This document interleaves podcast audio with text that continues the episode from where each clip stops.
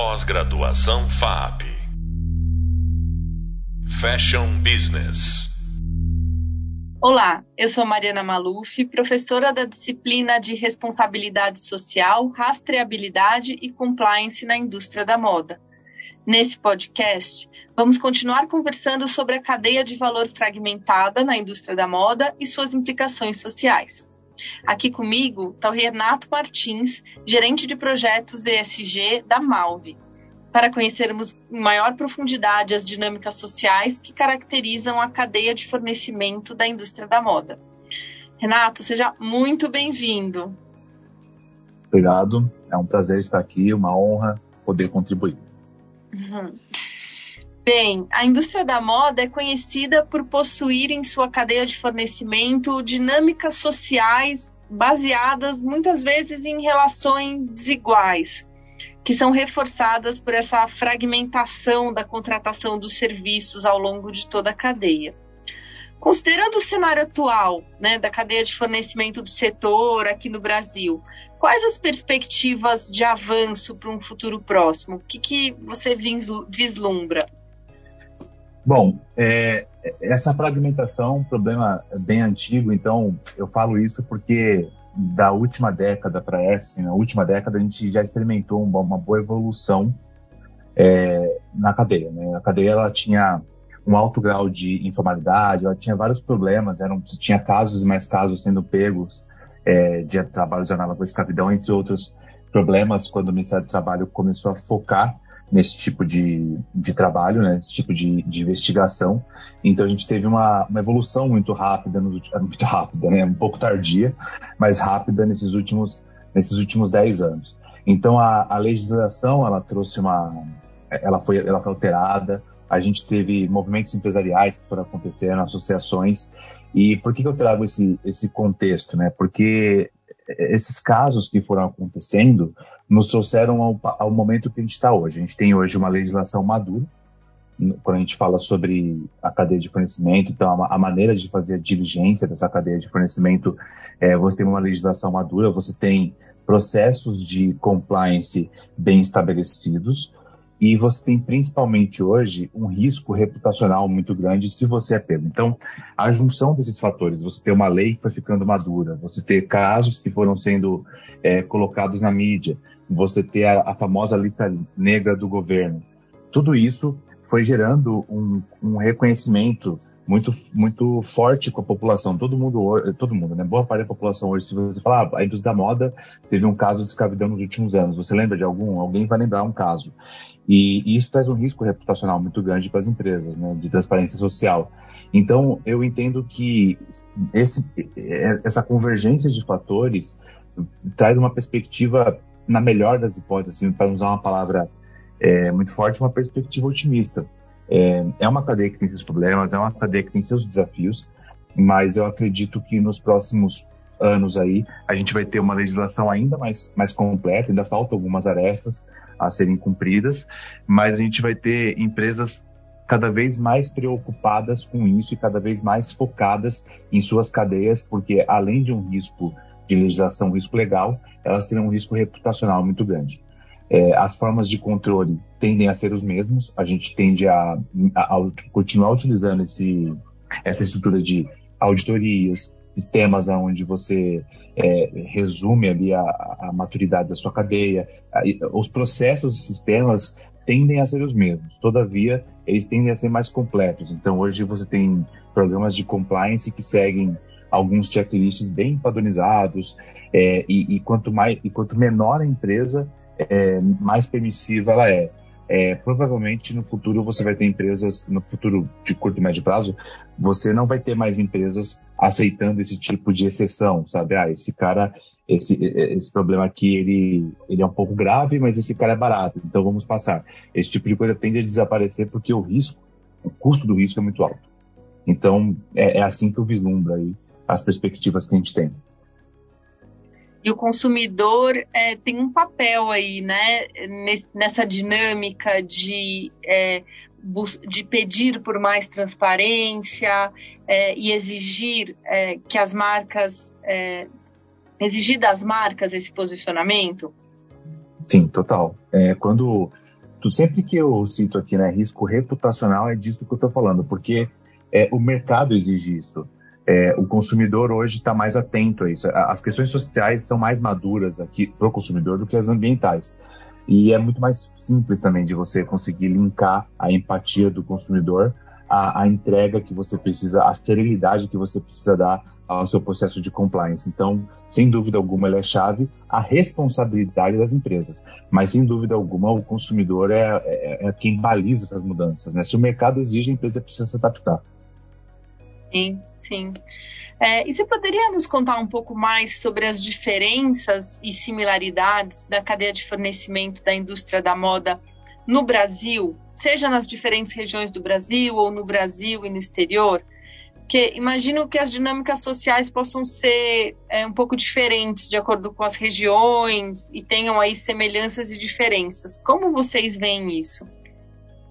Olha, as diferenças e similaridades da, da, no Brasil, quando você pega o Brasil, é um país enorme, mas quando a gente está falando aqui de trabalho digno, né, de garantir trabalho digno, é, as premissas e os dogmas que a gente tem para garantir isso, eles estão hoje fundamentados na lei, porque a gente tem uma lei razoavelmente madura em relação a isso. Então, eu acredito que quando a gente fala especificamente do Brasil, lógico que você tem algumas coisas regionais, então você tem é, regiões que são muito mais quentes do que outras, você tem regiões aonde o seu, a, os seus trabalhadores vão percorrer uma distância enorme para chegar até o local que eles trabalham. Você tem que fornecer algum tipo de transporte, em outros nem tanto, por estar em, em lugares mais centrais. Mas, tirando esses aspectos um pouco, mais, assim, menos na lei e mais de, de, de, prática, né? Eu acredito que dentro do Brasil a gente tem uma, uma, um piso bem estabelecido. Quando eu digo piso, uma, um padrão estabelecido do que seriam é, do que seria um trabalho digno e garantir isso para as pessoas. Quando a gente começa a trazer isso para o exterior, é, você tem essa característica de pulverização da cadeia, ela é mundial, não é só brasileira. Na China, você tem centros que já estão entendendo que centralizar a produção é bom para a qualidade, é bom para tudo. Então, você tem prédios na China, principalmente nas regiões mais centrais, né, Shanghai, Shenzhen, você tem ali prédios onde você começa sua produção no último andar e vai concluindo-a é, descendo os andares. E quando chega no primeiro, ela está pronta para sair. Mas, é, respondendo a sua pergunta, eu acho que essas dinâmicas é, sociais né, que a gente tem por região e por país, elas precisam sim ser, ser, ser consideradas. Mas sempre a, a, a premissa hoje é muito clara para todo mundo. Então, qual que é a premissa? A gente tem que garantir que todas as pessoas da cadeia é, estejam trabalhando em condições dignas, não tenham perigo, não, sejam, não tenham sua liberdade cerceada de forma alguma então, essas premissas elas são mundiais. Todavia, é, o que é considerado trabalho digno muda um pouco de um lugar para o outro. Então, você tem, por exemplo, no Brasil, uma lei já estabelecida de ergonomia, um exemplo, uma lei de ergonomia. Você tem lá o tipo de cadeira, o tempo que a pessoa pode ficar em pé é, ou não, né? E em outros países isso vai mudando. Então, você tem na Índia, né? Eu trabalhei já com fornecedores na Índia, e na Índia é, a lei lá é mais permissiva. As pessoas podem, dependendo da região, as pessoas podem sentar no chão por uma questão cultural ali e que elas entendem que serem obrigadas a sentar numa cadeira igual é no, no outro lado do mundo não é trabalho digno, porque você não está respeitando a individualidade da região, né? Você não está respeitando isso como você trouxe essa regionalização da operação. Então, sim, tem que ser considerado porque as premissas que a gente tem de trabalho digno já são muito claras na lei. Então, nesse contexto, é, a gente já consegue, sim, trabalhar essas diferenças de uma região para outra. Interessante esse ponto das diferenças culturais, né? O que é permitido num lugar não é bem visto em outro, né? O que é sugerido num lugar não é bem visto em outro. E aí, quando a gente tem regiões no Brasil com, com várias famílias imigrantes, imagino que essa questão social seja bem latente, porque aí você tem lado a lado ali é, pessoas de diferentes culturas. Então, aqui em São Paulo, por exemplo, né, é comum é, nós encontrarmos famílias imigrantes envolvidas na produção de peças para a indústria da moda.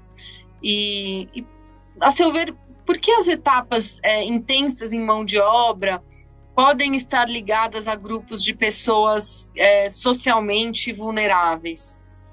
Ah, aqui, bom, porque as etapas, assim, hoje a gente existe a lógica capitalista, né? Então a gente tem uma lei, a, a gente tem um trabalho que ele vai de, de etapas extremamente profissionalizadas a etapas super genéricas. Então você tem a parte da dobração. né, das peças. É uma etapa que toma muito tempo, normalmente ela é feita no fim de um pedido, e, e, é, uma, e, e é uma atividade facilmente replicável. Então, não é exatamente qualquer um faz, mas você consegue ensinar qualquer pessoa que esteja disposta a fazer isso. E por que, que eu estou trazendo esse exemplo? Porque você pega hoje a indústria da moda, ela lida muito com uma certa ineficiência, né? assim, não é o padrão, mas tem muita ineficiência na questão dos pedidos, é, pede em cima da hora por conta das coleções, por conta de custo, e aí você tem toda a produção correndo num, numa velocidade maior do que seria previsto, e quando chega a etapa da dobragem para fim desse exemplo, você tem pessoas que vão ficar trabalhando 24 horas às vezes, dobrando peça, ela tem tempo de entregar o seu pedido porque essa é a última etapa da, da operação. Então, quando a gente traz isso, por exemplo, para esse exemplo que você me trouxe aqui de São Paulo, é, de famílias imigrantes, é, o qual que é uma característica específica né, que a gente tem desses imigrantes aqui em São Paulo?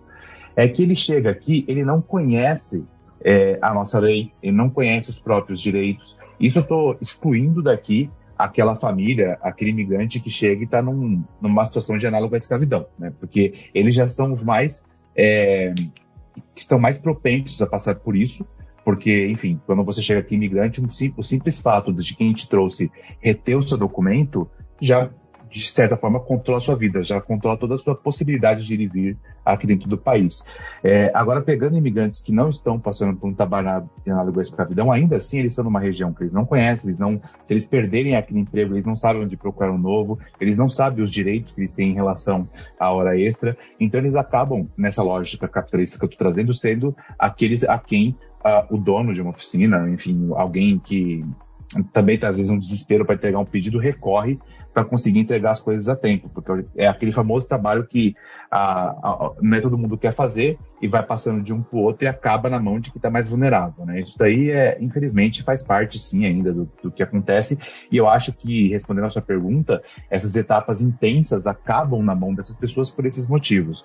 Hoje, inclusive, em São Paulo existe um, eu não sei se é Brasil ou São Paulo, tá? Mas existe um, uma iniciativa muito legal que se chama Projeto Alinha é, a linha, né, de, de, linha de costura, chama a linha. Então, essas é um projeto onde você tem pessoas que falam espanhol, elas são focadas em ir nessas oficinas, em ir nessas oficinas, é, explicar para o dono da oficina, que muitas vezes é imigrante também, explicar para ele por que, que um quadro de luz dentro da lei é melhor para ele, ele vai ter menos risco de incêndio, da, do maquinário quebrar, queimar, esse tipo de coisa, e eles também ensinam toda a mão de obra os direitos que eles já têm por estar aqui. Às vezes você tem direito à saúde pública, por exemplo, e a pessoa nem sabe. Então ela está doente, fica em casa, o filho está doente, não leva para o hospital porque ela nem sabe o que ela tem direito. Ele, esse projeto ele acaba sendo muito emblemático para mim nessa pergunta que você fez, porque ele está focado nisso, em informar esses estrangeiros dos direitos, das horas extras, para poder, eles poderem é, enfim, né, trabalhar de uma maneira mais digna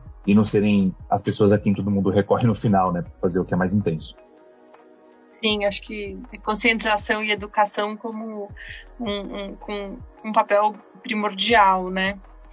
E, e, nesse sentido, né, de educação, de conscientização, você trouxe muito a importância da gente educar e conscientizar a ponta né, da cadeia, né, de quem está ali sentado na máquina de costura. Mas e a outra ponta, né? É possível observar um movimento desse setor na direção de maior transparência, e de relações mais justas, assim, no seu, no seu entendimento, essa busca pela transparência, esse movimento está ganhando força ou ainda é muito pontual? Ele, ele ainda não está movendo a régua, né?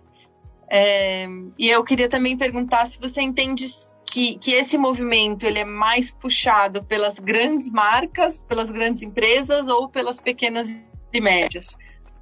É, sim, ele é um movimento claro, é um movimento que, ao meu ver, não é pontual, está ganhando força e está muito linkado com aquilo que a gente falou no início, né, sobre a demanda mercadológica. A gente hoje tem, o, o mercado exige que as empresas sejam transparentes. Hoje você tem, por exemplo, aqui no Brasil, né, o Fashion Revolution ganhando chão, é, essa iniciativa Fashion Revolution de transparência da moda, que aliás a Malvi é, é, a empresa brasileira mais bem colocada dentro dele, é uma empresa extremamente transparente, e a transparência é uma exigência do mercado. Então, se o mercado exige que você seja transparente, o mercado ele, ele quer formas, ele exige formas de verificar que você está fazendo o mínimo, né, é, em relação à sua cadeia.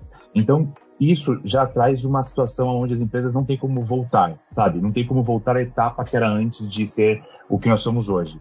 Então esse é o primeiro ponto. Aí o segundo é que hoje também o, o mercado, as empresas estão encontrando formas de trazer valor para essas iniciativas. Então você teve aquela hashtag um tempo atrás, não sei se você lembra, quem fez minha roupa, né? Então você sabia quem tinha feito sua roupa, tinha foto das pessoas, várias marcas aderiram. E esse tipo de coisa já começa a mostrar uma, uma um, as empresas observando que o mercado já está exigindo um pouco mais do que fazer o mínimo.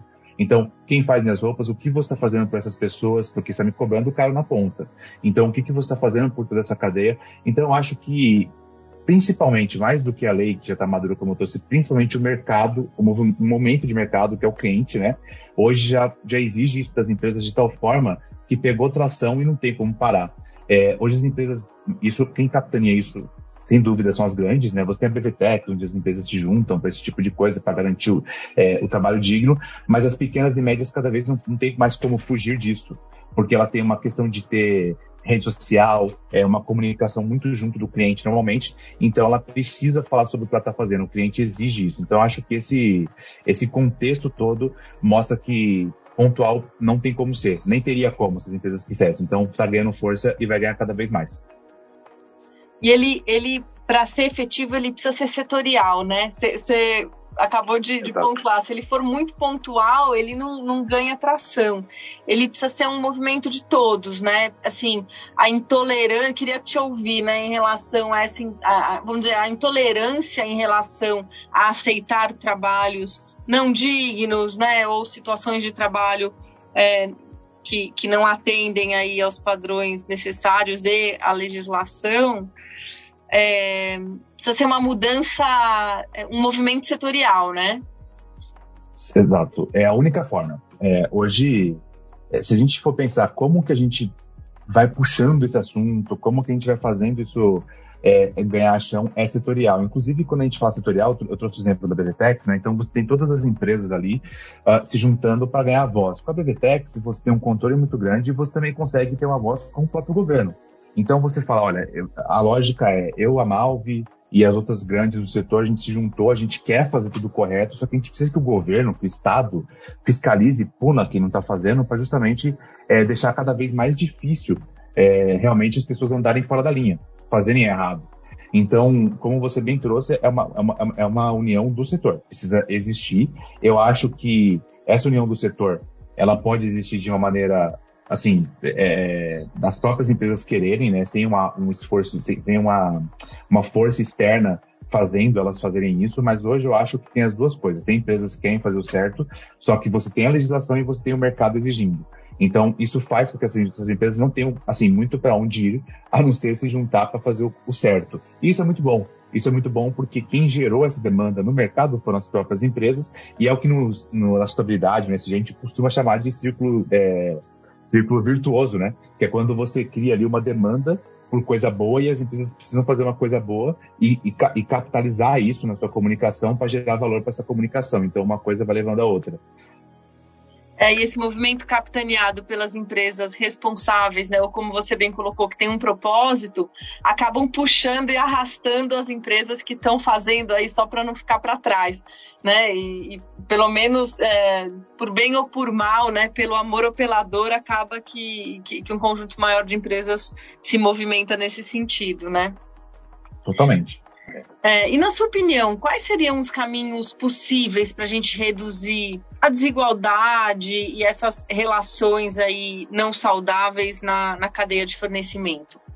É, hoje as empresas precisam é, ter um, terem processos claros de transparência, né? Então, é, hoje as empresas, como eu disse, existe uma demanda por transparência, então esses processos e como a empresa faz as coisas tem que estar muito claro é, tem que estar muito claro é, dentro dos seus sites, dentro das suas, dentro dos seus touchpoints de comunicação com, com o cliente, né? Então esse, esse é o primeiro ponto. Elas estabelecem esses processos, elas abrem isso para o mercado. Por que isso também é importante? Porque se eu, Malve, abro meus processos e mostro para o mercado, de certa forma eu jogo a pressão para as empresas que não fazem. Então é isso que a gente acabou de falar. A gente trazer essa pressão boa, vamos dizer assim, para o mercado fazer o mesmo. O segundo ponto é, hoje você tem iniciativas como Fashion Revolution, de transparência da moda que eu citei, que é totalmente focado em transparência e que traz muito essa questão de garantir que a empresa faz o que fala. Né? Uhum. E, e você marketear isso, comunicar isso, sempre dar um espaço premium na sua comunicação para falar sobre isso é importante para para os seus clientes sempre estarem ouvindo falar sobre transparência, sobre transparência da moda. Por quê? Porque eles vão buscar isso em, em concorrente, nas outras empresas quando eles forem fazer a compra deles. Esse é o cenário perfeito, é você chegar num momento que você faz com que a sustentabilidade, a, o, o compliance social, seja um critério de escolha do cliente em geral. Então a gente só faz isso comunicando dessa forma organizada, organizada. Você cria valor né, no mercado para suas ações de ESG. E por fim, talvez o mais importante também, voltando um pouco ao que a gente falou na última questão, é que buscar unir empresas, unir forças é, para fazer o, o certo. Então, isso, essa união setorial, ela já existe hoje na moda, isso está acontecendo aqui no Brasil, e essa, esse é o melhor caminho para reduzir desigualdade. É, até porque, e por fim, aliás, né, a gente também tem uma questão de que quando as empresas são transparentes, elas têm que mostrar para o mercado como elas estão fazendo, você impede um dos maiores problemas nessa área, que é a famosa canibalização de objetivos, que é quando você tem um objetivo de ter compliance social, um objetivo de ter trabalho digno, só que seus times têm um objetivo de custo que vai contra isso. Então você cria um cenário onde o seu comprador ele tem que comprar onde é mais barato possível e você meio que vai negociando de uma forma que você é, vai obrigando o cara a, a, fazer coisas, se não erradas, coisas à margem da lei para chegar no custo que você quer porque você tem um objetivo de custo. Hoje já existem empresas, como a Kinamal, por exemplo, onde tudo é muito levado em consideração. Você fala, olha, esse custo aqui, se eu passar de 20, se eu diminuir de 20, né, eu não vou, eu não, eu não consigo garantir o compliance, porque eu estou vendo que o cara está passando na minha auditoria e está dando certo, mas eu não consigo saber se de noite está mandando para alguma oficina que está fazendo legal, porque esse custo é muito baixo comparado com o mercado. Essa discussão, é, ter espaço para essa discussão, ter espaço para esse tipo de discussão definir a meta, é o grande, é, é, é uma das, é, talvez o maior dentro das empresas, que a gente fala de processos, é, o, que, o que impediria mesmo, ou que reduziria mesmo a desigualdade de maneira prática e visível. Muito bom, muito bom. É, você gostaria de colocar algumas palavras finais aqui para o pessoal? Ah, eu. Bom, eu, vocês estão estudando, né? Eu acho que é sempre legal no mercado a gente ter essa mentalidade de acho que esse último ponto que eu trouxe, é, talvez, como eu estou trabalhando tanto nisso nos últimos meses, eu acho que é um ponto que eu gostaria de deixar aqui, é levantar essa discussão onde quer que vocês estejam. Eu sei que é muito fácil ser engolido por essas questões de margem, EBITDA, é, os resultados da empresa, só que resultados sustentáveis hoje, pensando no futuro, são os resultados que você não tem risco de ter a sua imagem atrelada a trabalho escravo no futuro, por exemplo. Então, é, pensar os processos internos, os objetivos internos para que eles não estejam forçando um cenário onde você saia do seu compliance social hoje seja um dos maiores desafios que a gente tem, um dos maiores desafios que as pessoas que estão revendo processos e criando metas têm. É, bom, dito isso, é, é agradecer mesmo aqui a, o, o, convite e estou super aberto para quem quiser entrar em contato comigo. Ah, muito obrigado. Gostaria de finalizar agradecendo suas colocações que enriqueceram muito o nosso entendimento sobre toda essa cadeia de fornecimento tão complexa, né? Pessoal, espero que tenham gostado do podcast de hoje. Vocês podem aprofundar os estudos nesse tema no Hub Leitura da nossa disciplina. E no próximo podcast, referente à segunda videoaula, vamos falar sobre direitos humanos na indústria da moda. Até a próxima! Pós-graduação FAP Fashion Business